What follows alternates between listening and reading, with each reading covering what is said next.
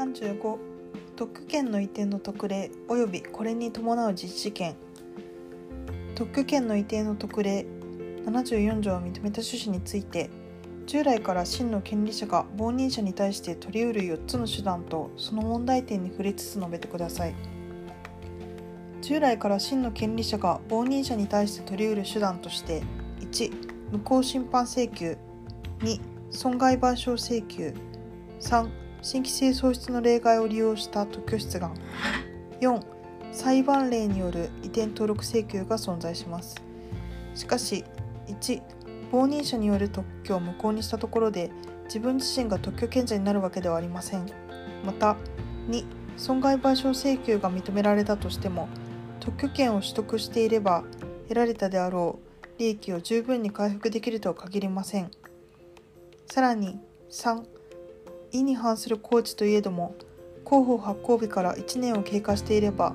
新規性喪失の例外の適用を受けることができない。そして4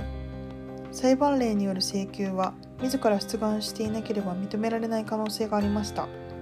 それに我が国において同様の制度が存在しないことは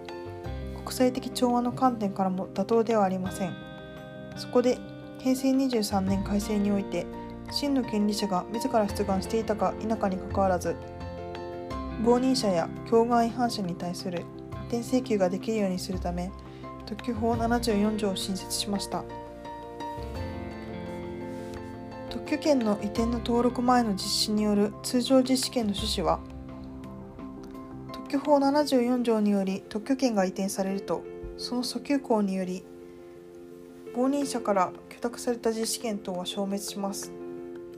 しかし傍認等を理由に特許無効となる場合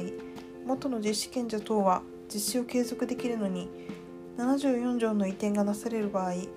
元の実施権者等が一律に実施できなくなることは妥当ではありません。また工事を信頼して盲認等にかかる特許権を取得したり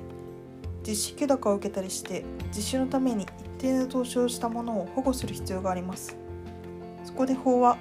74条の移転登録前における全員実施者に対価の支払いを条件として法定通常知識を認めることとしました。